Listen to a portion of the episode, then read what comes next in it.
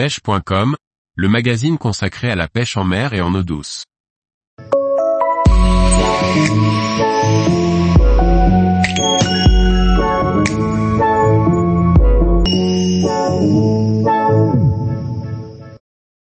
Ouverture de la pêche à la truite, être prêt pour en profiter. Par Morgane Calu. Nous avons tous hâte de retrouver notre rivière ou lac préféré pour traquer les truites. Pour éviter les imprévus qui pourraient gâcher la fête, voici une checklist de ce qu'il vous faudra prévoir pour profiter à fond de ce week-end de mars. Avant de choisir définitivement votre parcours, vous devez vous acquitter des formalités, disons, administratives. Il vous faut votre permis de pêche et vérifier la compatibilité avec la réciprocité de la région où vous allez pratiquer. Pour cela, un tour sur le site de votre fédération et le site carte de pêche vous sera utile. Pensez aussi à vérifier la réglementation spécifique de votre parcours, de façon à être sûr qu'il n'y ait pas de nouvelles restrictions, ardillons, parcours no-kill, type de technique autorisée. Avant même de préparer votre matériel, cherchez la météo afin de voir la température, le vent annoncé ou encore les intempéries éventuelles annoncées le jour J en adéquation, prévoyez votre tenue de pêche.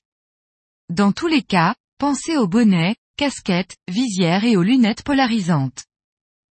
Vérifiez aussi le site Vigicru qui vous donnera de précieuses informations sur le débit et la hauteur des principaux cours d'eau.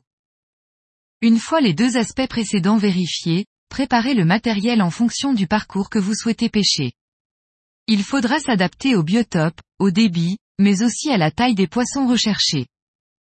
La canne aura la puissance adéquate, montée d'un moulinet avec tresse ou nylon vérifié ou remplacé.